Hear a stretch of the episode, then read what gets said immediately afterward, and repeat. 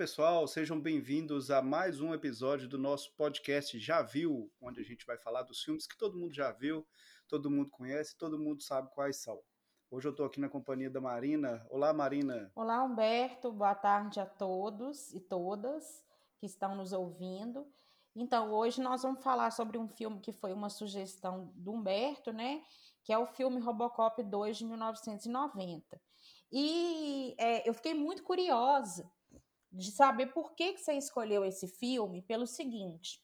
Eu assisti o primeiro Robocop logo quando ele chegou em VHS aqui no Brasil, e eu assisti porque era um filme que todo mundo estava falando, era uma novidade sim, na época, né? sim. né? Um ciborgue uhum. que é um policial e tal.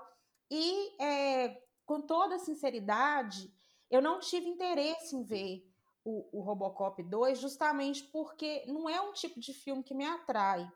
É um filme uhum. é, assim que tem uma violência muito gratuita, embora a gente vê é, uma crítica muito grande assim das corporações, né, da corrupção que envolve as, corpora as corporações e da própria violência é, gratuita dentro da própria sociedade. E aí eu fui assistir esse, esse Robocop 2 agora para a gente poder fazer o programa. E uhum. fiquei me perguntando, né, o que que te levou a, a selecionar esse filme especificamente? Uhum. O, o Robocop 2, na verdade, a minha escolha assim foi meio que estratégica, porque se a gente fala, fosse falar do 2, como eu, eu já tinha comentado com você, né, uhum. né, é, necessariamente a gente ia falar do primeiro. Sim. Então, é, aí a gente ia matar dois, dois coelhos com uma caixa d'água só. né? Então, a ideia era basicamente essa. O, o Robocop 2, é, é, eu também, o Robocop, o primeiro Robocop, eu cheguei a assistir no VHS quando lançou, e eu era até muito novo e achei estranho que, que assim, nem, não teve cuidado nem por parte da, da, da locadora de fazer algum tipo de, de censura ali por idade que deixou que eu assistisse. Uhum. E nem na, na, época, assim, meus, meus coleguinhas da escola todos tinham assistido e o pessoal ficava imitando o movimento do Robocop, os barulhos do Robocop, que eram, é, é, inclusive, é uma peculiaridade do filme, né? É, mas vale a pena é, a gente acrescentar aí também, né, Humberto? Que os anos 80 hum. são os anos do, do, não politicamente correto, né? Então a gente sim, tinha acesso sim. a coisas que hoje em dia Sim.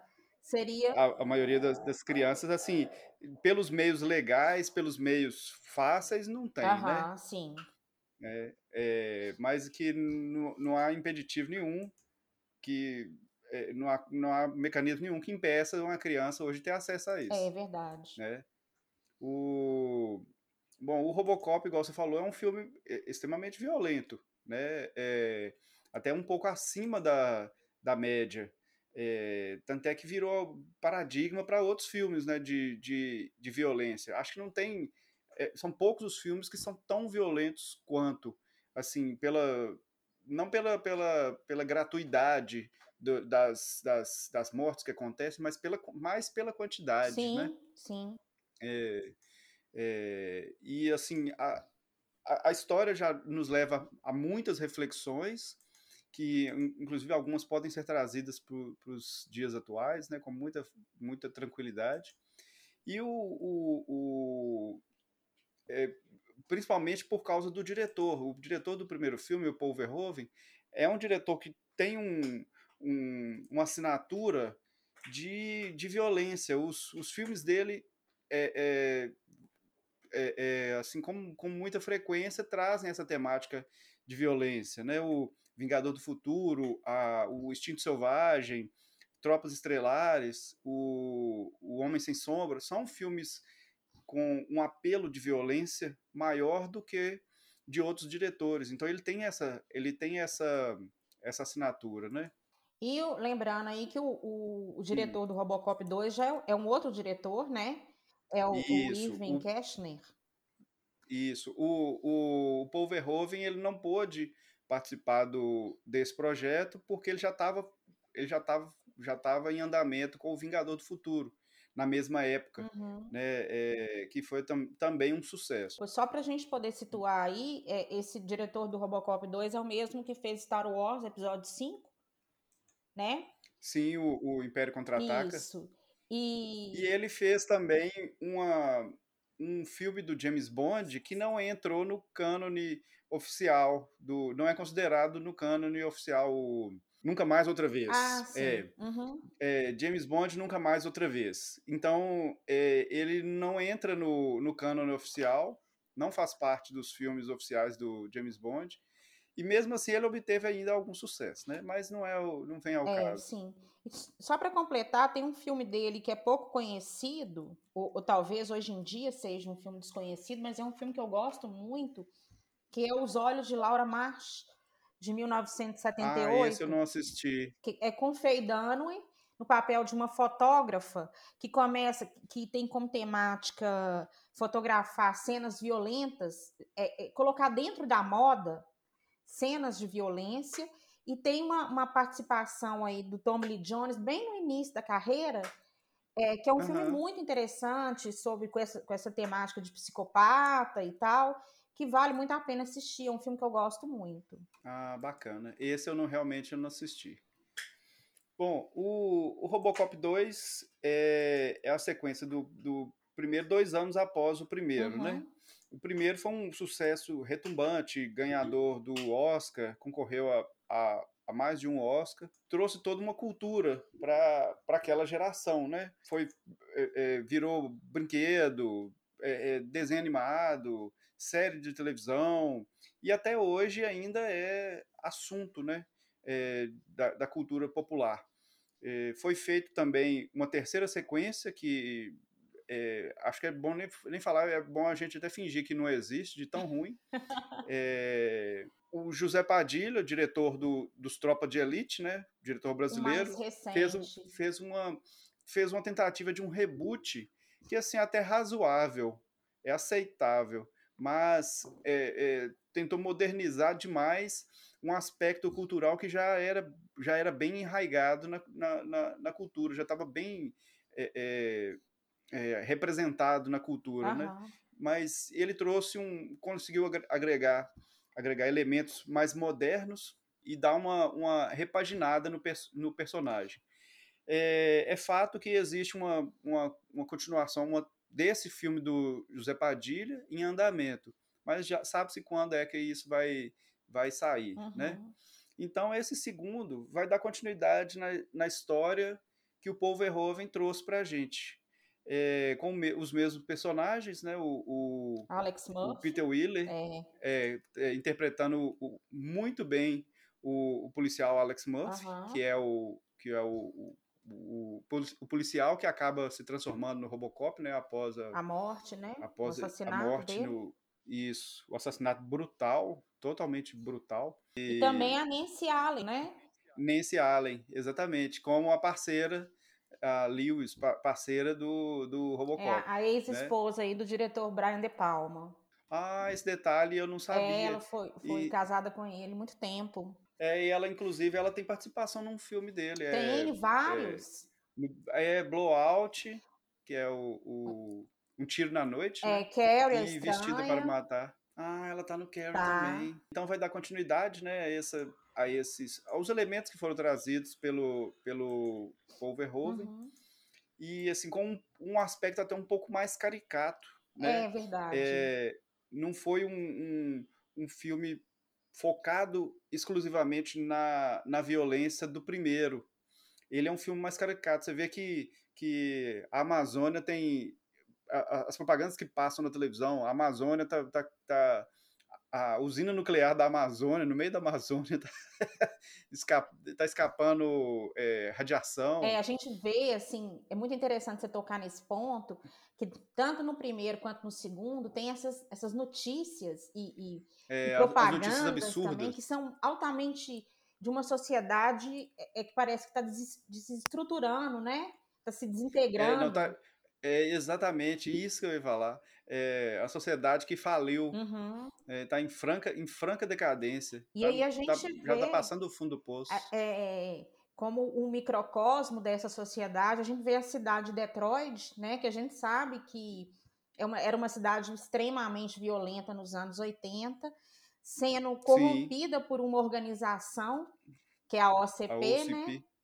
Sim. que foi a, a que criou o, o, o Robocop, mas Sim. vê que ele agora é, é, não atende mais os interesses da, da, dessa organização e tenta criar um outro a partir de um, de um, de um traficante de drogas, criar um outro um outro ciborgue, né, para poder é, ser um símbolo aí dessa dessa dessa empresa com o intuito realmente de dominar a cidade, né? É, é nesse segundo eles querem é, tomar conta da cidade como um todo, porque a prefeitura deve, Sim. deve uma, uma grana violenta para uhum. eles e não tem condição de pagar. Então, ó, não, vamos ficar com a cidade. A gente fica com a cidade, então. E aí a gente faz o que a gente quiser. Né? E, e através desse, desse traficante, o Ken, né, que tem uma droga altamente viciante, que está na sociedade inteira. Inclusive, ele é, é, é viciado, né? O, o, o, o, o, ciborgue que se forma a partir dele também é viciado. É. que é a, a Mas Nuke, né? Isso, Nuke, que é, é um, até um diminutivo de nuclear, né? De algum uh, uh, objeto nuclear, né? É, tipo uma bomba, algo, algo assim de, de alta destruição, né? é, alto poder destrutivo. E esses, esses, esse lado um pouco mais, mais caricato é muito devido à, à presença do Frank Miller né, na, na, no roteiro. O Frank Miller é um famoso quadrinista né, que é responsável pela repaginação completa do, do Batman nos anos no final dos anos 80 para os anos 90, né? O, o, Cavaleiro das Trevas inclusive é uma obra dele. Uhum.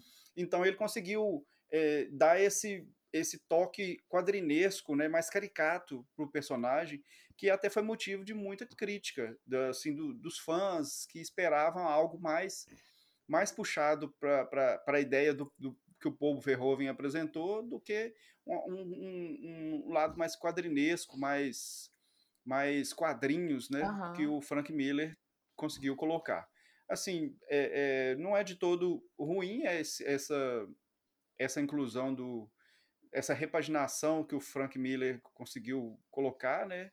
É, é, essa nova abordagem que, que ele conseguiu colocar, é, mas que deixou, deixou muita gente insatisfeita. É, o que, que a gente percebe também, não sei se você vai concordar comigo, é, é, é uma época que os efeitos especiais ainda estavam engatinhando, vamos dizer assim, e embora Sim. a gente perceba uma melhora significativa em termos de efeitos especiais entre o Robocop 1 e 2, no 2, o, o, o Robocop parece feito de plástico.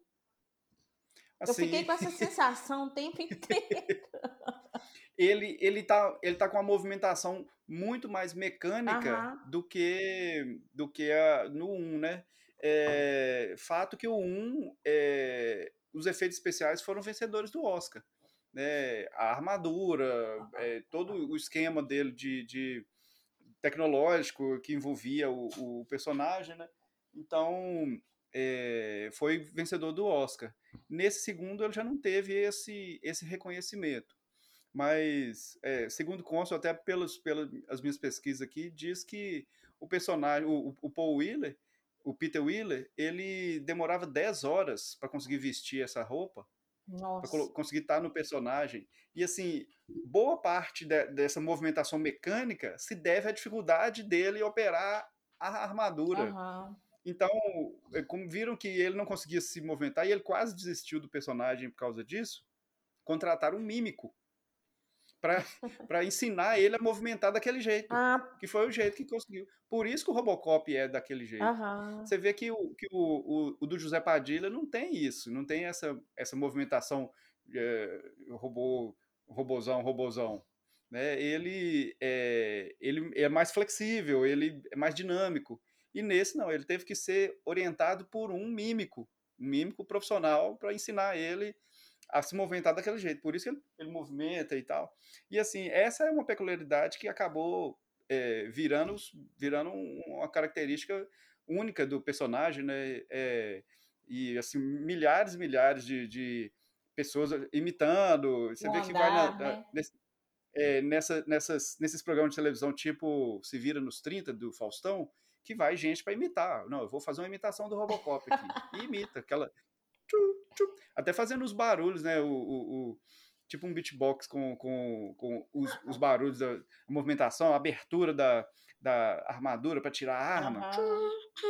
Então, é, isso é muito peculiar, né? Agora, uma, uma nesse dois, uma coisa que eu achei assim, que eu fiquei achando extremamente estranho, uma cena que eles vão.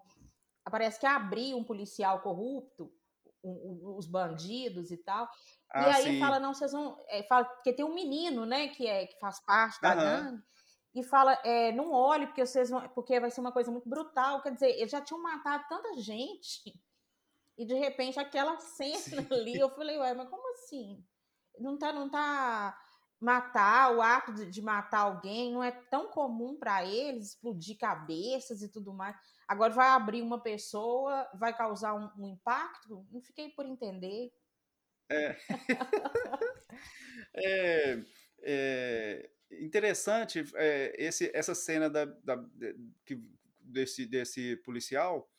É uma cena num- com um médico e tudo, né? Aham. E é, pelo, pelo que eu andei lendo aqui, no, no primeiro Robocop, a cena, a cena similar, onde tem a, a- os, os médicos atendendo o, o Alex Murphy, foram feitas por médicos Ah, mesmo olha que interessante. médicos de verdade, porque ele queria trazer uma, uma veracidade de, de um atendimento é, de emergência de alguém ali que precisando de reanimação, etc. Então colocaram médicos de verdade para poder atuar, Uhum. né? É, eu lembro, não sei se você assistiu um filme que chama Top Gang, que é até com o, o Charles Sheen. Isso. No 2, tem uma cena que ele começa a atirar num monte de gente, assim, tá, tá, tá. Aí vai matar, vai cair no povo morto, assim, aí vai aparecer assim, batido o recorde do Exterminador do Futuro. Aí mata mais um pouco, batido o recorde do Robocop.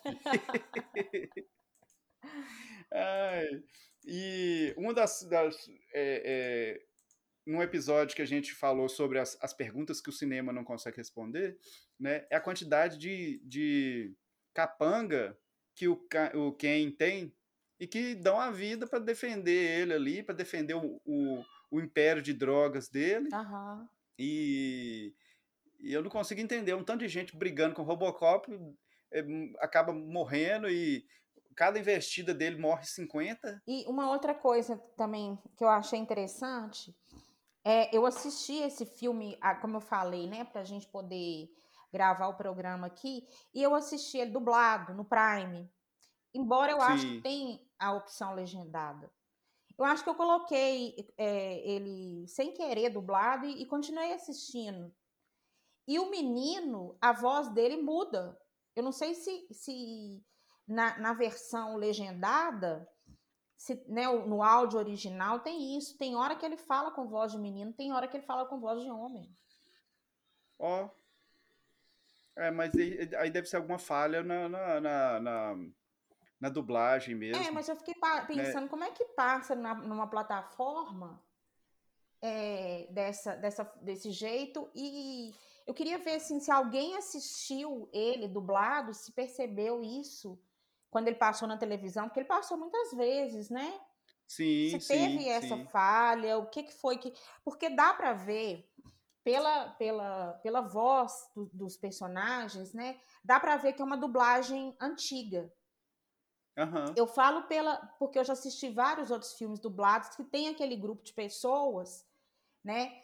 É, e tem alguns que são especialistas em, em dublar certos, certos Personagens, cer- certos atores. Exatamente. Então eu queria entender isso, porque eu fiquei em dúvida se é uma falha, se foi uma falha, ou, ou se era uma característica daquele personagem, porque o filme não explica, né? Por que, que tem uma É, criança no meio ali? É, assim, fato é que eu acho que é mais para chocar. O intuito de estar ali é, é- é a criança estar ali para chocar, Eu fiquei até né? Para ser, pensando que. para ser chocante. Aham. Mas eu- quando eu vi essa O, mudança de voz, e isso acontece algumas vezes no decorrer do filme, Mas se isso não tem no áudio original, eu fiquei pensando que, que tipo assim, que era uma, uma, uma. Na verdade, era um menino, mas que podia ser um homem, entendeu?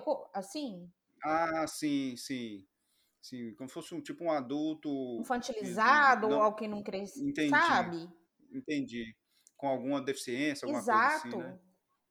É, não, eu me lembro, pelo menos no áudio original, ele tem voz de criança o tempo ah, todo. Ah, então é erro de. Então, provavelmente é erro de. na própria empresa de dublagem.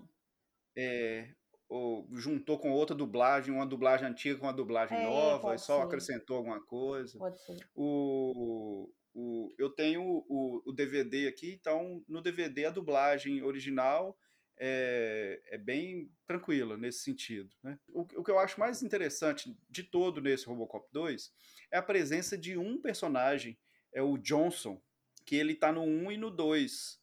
Ele é um funcionário da OCP, ah, então ele não. E, e ele está no terceiro também. Acho que no terceiro ele é o presidente da, da OCP, alguma coisa assim.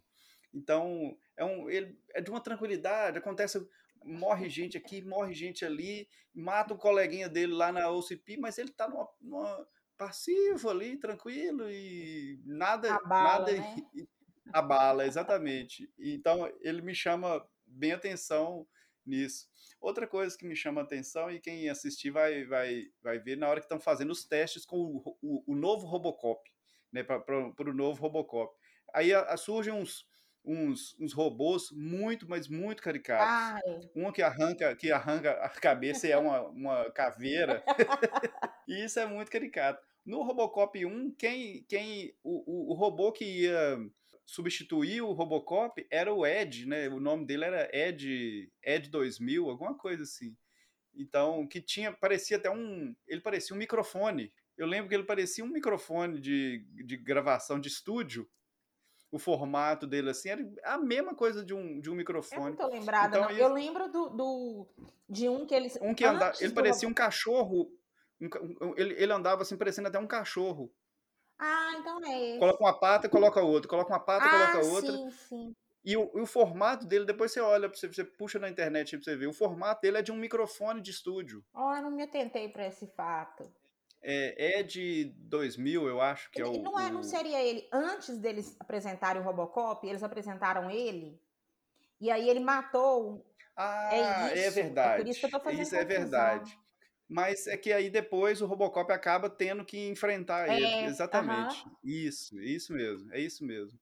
Nesse filme, eles comentam rapidamente sobre esse, esse outro robô, que também já não. Ele não serviu no primeiro, ali no segundo é que não vai servir mesmo. Uhum. Né?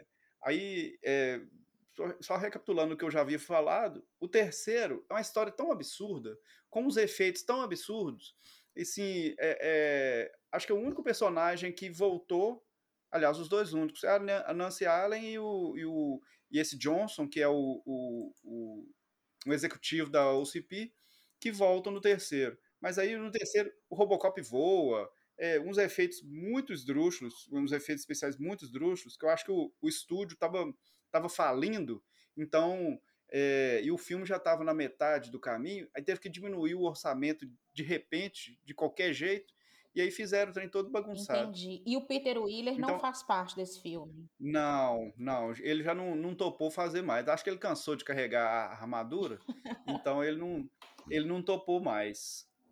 É, uhum. é, eu, eu nem recomendo. Não assiste, não, porque não dá para perder tempo com isso, mas não. Com esse, com esse terceiro, não. Né? Assiste o do, do Zé Padilha, que vai fazer um paralelo mais interessante. Uhum. Com, com, com, toda certeza. Então, esse, esse segundo esse segundo filme da franquia, ele não, não ganhou o Oscar, né? É, apesar do, do, do, tão, do quão revolucionário foi a, a armadura, é, a maquiagem que foi utilizada no primeiro, né? Uhum. É, e foi a mesma, a mesma equipe que trouxe o que trouxe o segundo. Foi a mesma equipe que, que acompanhou esse, esse segundo. Embora eu, eu, eu comentei, né, que eu tenho a impressão que ele é, no 2 parece que ele foi feito de plástico. Assim, acho que o, o material que foi utilizado era, era tipo uma espuma, tipo um, um isopor. Uhum que injetado, uma espuma injetada, era alguma coisa assim, porque também não fazia sentido fazer uma fazer um robôzão para poder é, colocar num filme e ninguém conseguir nem operar, né? é, né?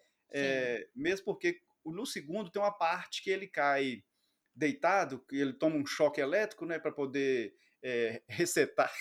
Ah, é ele foi resetado no, com um choque é elétrico é e ele cai no chão. Foi preciso sete policiais para poder tirar ele do chão.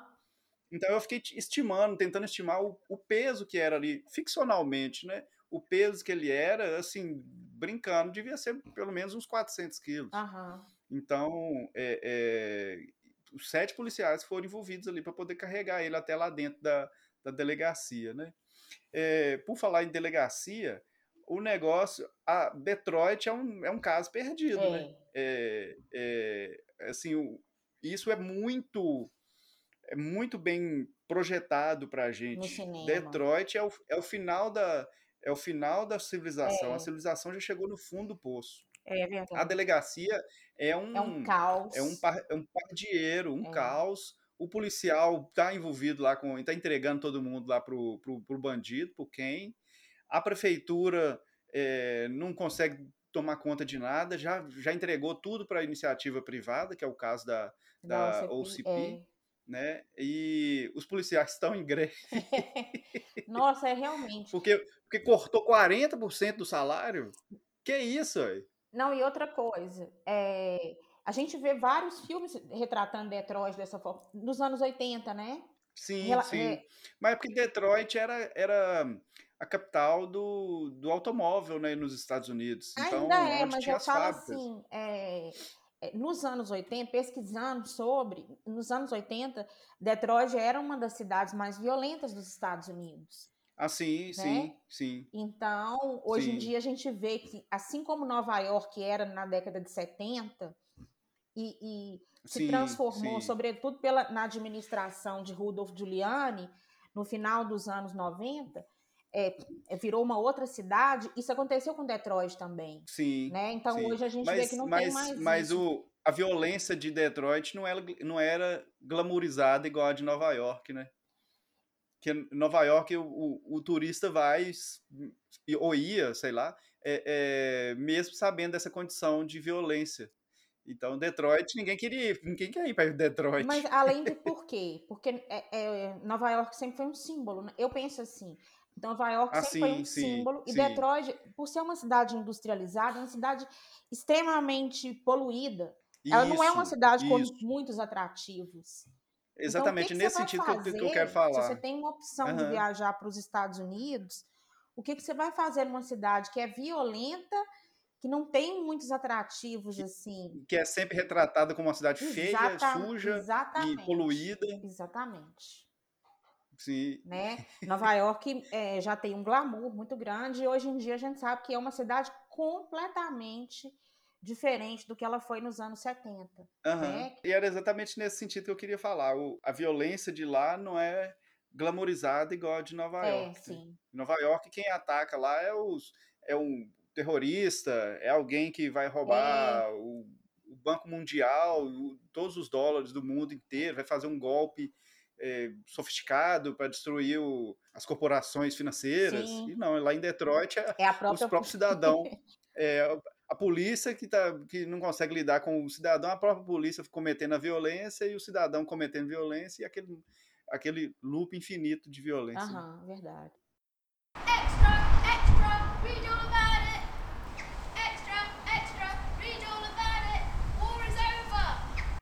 Então, pessoal, vamos para o nosso quadro Já Foi Novidade, onde a gente vai indicar os filmes mais antigos que, que estão reaparecendo aí nos serviços de streaming. É, eu queria dar como sugestão a Kelly a Estranha, de 1976, do diretor Brian De Palma.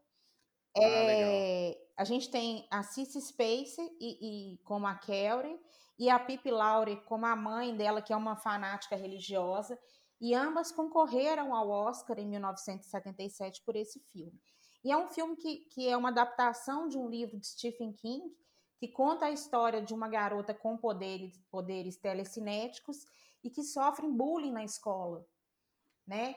E é interessante Uhum. porque foi considerado pela, pela crítica especializada como uma das melhores adaptações de uma obra de Stephen King para o cinema. Sim, principalmente porque, é, ao contrário de- da grande maioria dos filmes baseados na obra dele, esse filme consegue entregar um final. A obra dele costuma ter isso, né? Não, não consegue entregar um E outra final. coisa que eu, eu, eu, particularmente, prefiro o filme ao livro, o que não é uma coisa que acontece, né? Geralmente o livro, Sim, pela sim. nossa própria capacidade imaginativa, é geralmente melhor do que o filme.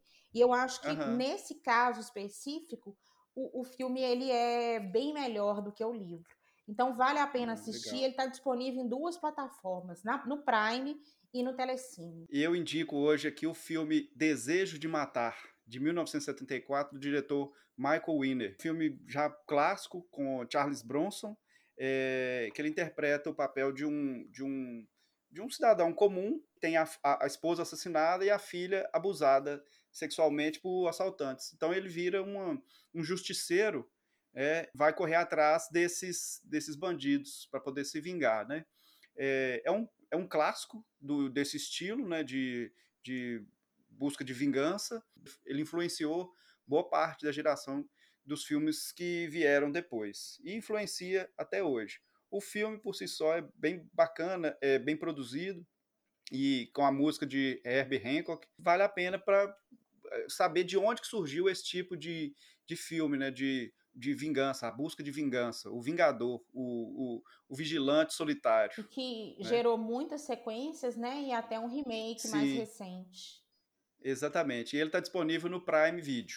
Então, pessoal, é, espero que vocês tenham gostado desse episódio e continuem nos acompanhando aí, inclusive nas redes sociais. Nós estamos lá no, no Instagram com o arroba Podcast. Então, pessoal, até a próxima. Até o nosso próximo programa.